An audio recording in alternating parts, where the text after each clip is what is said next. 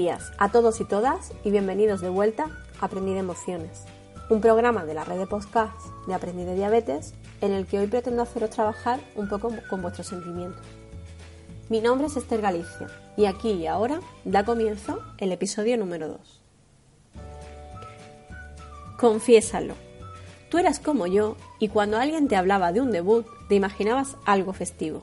Personas poniéndose guapa, esperando a recibir el aplauso por un trabajo bien hecho. Vaya timo. Nadie nos explicó antes que el día en el que te dan la noticia tendría ese nombre. Algún día tengo yo que enterarme de por qué lo llaman debut. Yo solo sé que no es un momento fácil.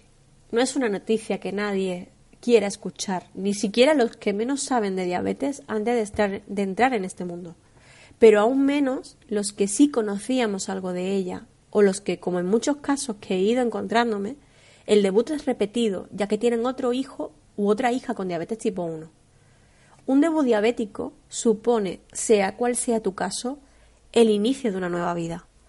Quizá, bueno, pues no con tantos cambios como pueda suponer la otra familia, porque, bueno, pues ya erais de comer sano, con horarios alemanes, que es como yo los llamo. Pero sí supone introducir unos controles cotidianos, no continuos, unos pinchazos diarios, un riesgo pues muy presente y sobre todo unos nuevos sentimientos que hay que saber gestionar. ¿Sabías que existen tres tipos de diabetes?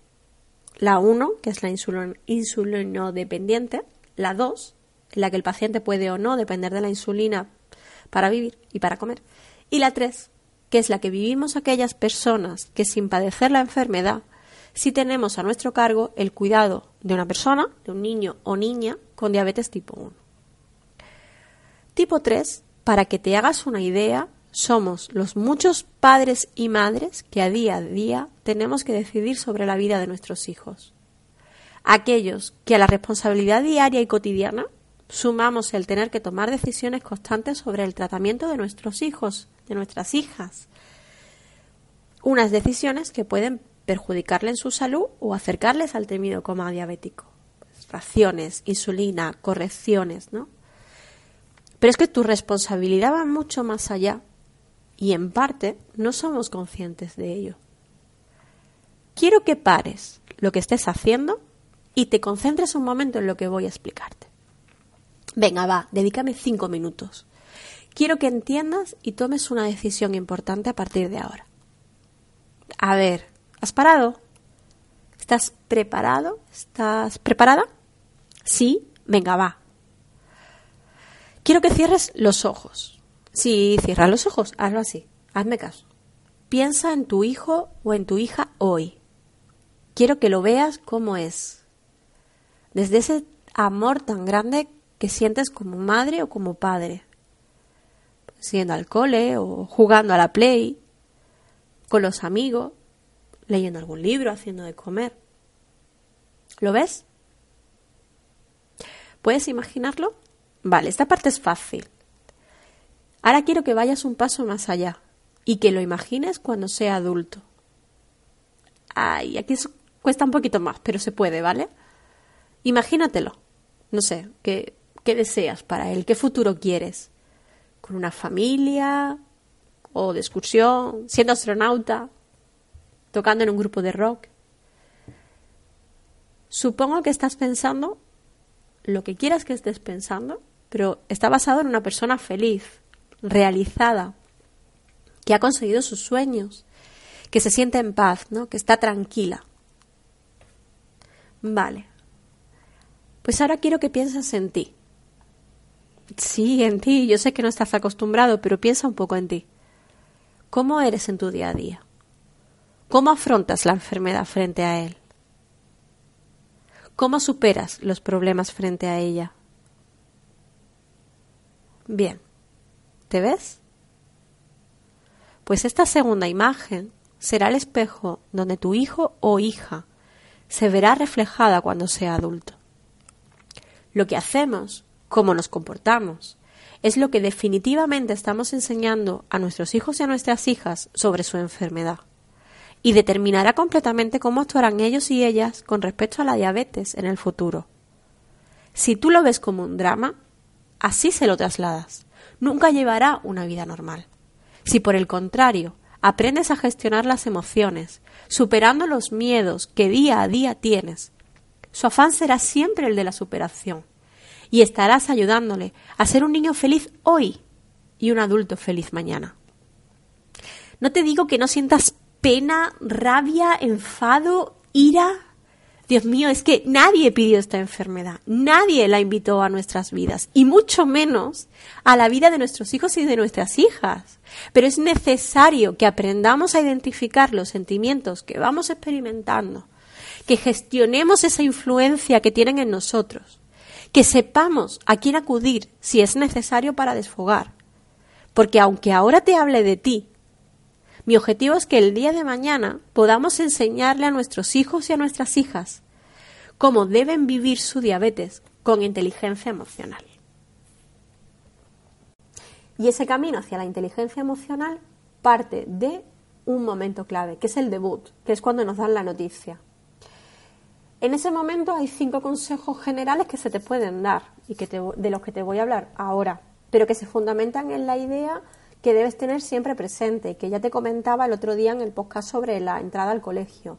Y es que la enfermedad, esta enfermedad, tiene la manía de ser muy personal. O sea, no existe una fórmula mágica. Puede que te esté contando una cosa que debas adaptar a tu hijo. Yo intento hablar un poco de generalidades, no porque no quiera pringarme, porque podéis hacerme preguntas y os la voy a ir contestando, sino porque entiendo que cada niño y cada niña tiene unas necesidades básicas y que tú, como padre y como madre, eres quien mejor lo conoce o como no, ¿vale?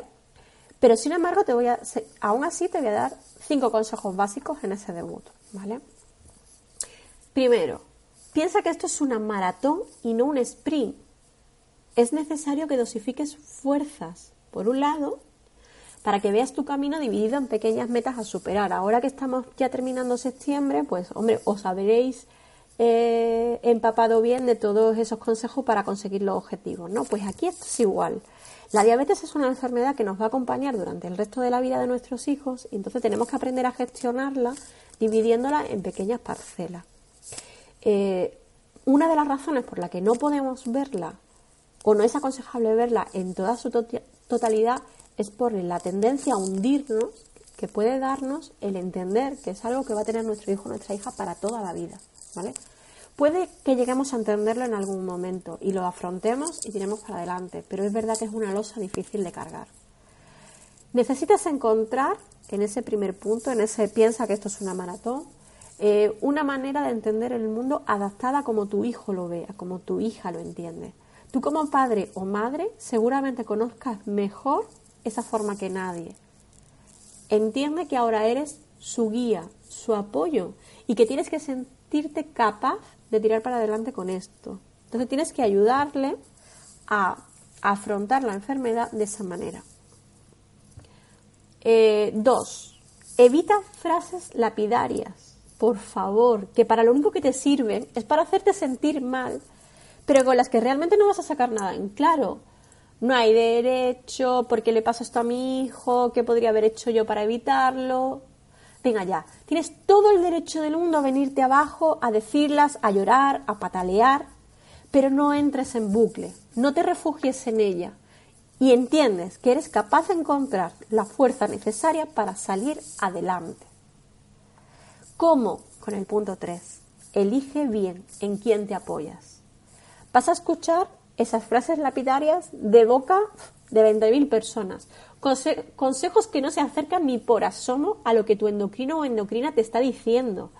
Comparaciones constantes de, ay, pues yo conozco a fulanito que lo hace de tal manera, pues ¿por qué no come esto? Vale. Por tu salud emocional. A esas personas, oídos sordos, pero es que sin entrar en confrontaciones, porque ahora no lo necesitas. Recuerda que estás en el momento del debut. Toda tu fuerza y energía tiene que estar canalizada.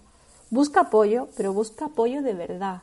En tu enfermero diabetológico, en algún amigo o amiga que haya pasado por lo mismo, en algún grupo de WhatsApp en el que seguro que acabarás metido. Pero mucho más importante de todo esto, sois familia. Haced.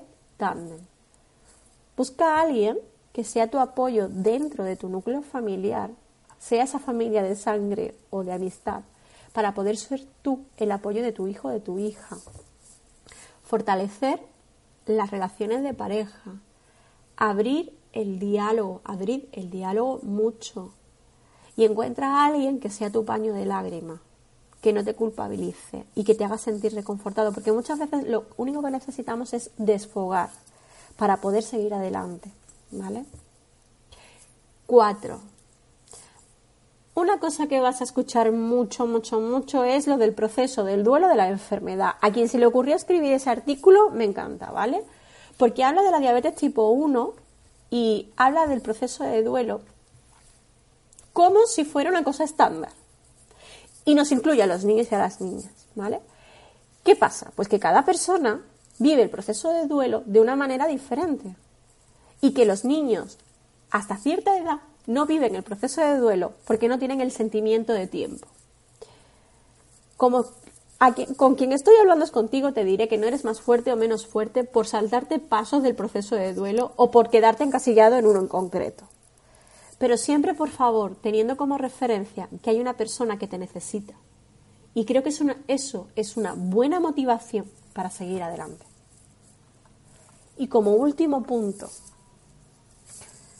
aprende a perdonarte desde el minuto cero.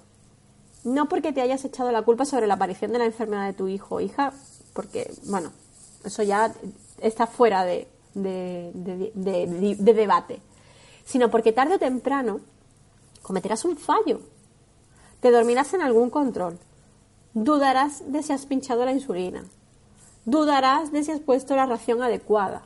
Es que eres humano, eres humana, y es necesario por tu propia salud emocional que asumas esa humanidad y no te quedes paralizado en el momento de la culpa. Libérate de ella para poder seguir andando junto a tu hijo o junto a tu hija. Yo sé que llegados a este punto, te puede resultar muy raro que en todo lo que llevamos de programa, yo no te he hablado del debut de tu hijo o de tu hija, yo no te he hablado de él o de ella. Lo hago porque como cuidador y cuidadora necesitas estar en las mejores condiciones y en la salud, la salud emocional es uno de los pilares para estar bien. Este camino que acabáis de empezar tiene muchas paradas, muchas nuevas situaciones a las que enfrentarte. Pero para que todas ellas sean productivas, quiero que recuerdes cómo quieres que tu hijo o hija viva la enfermedad el día de mañana. Cada vez que quieras quejarte, cada vez que pienses en tirar la toalla, piensa en ese niño, en ese adulto que has imaginado y que deseas que forme parte de tu futuro, de su futuro. Hoy te dejo aquí deseándote unos felices y emocionales días hasta que nos escuchemos en el próximo programa, donde ya sí hablaremos de ellos, de, de cómo afrontan ellos el debut diabético. Un besito, familia.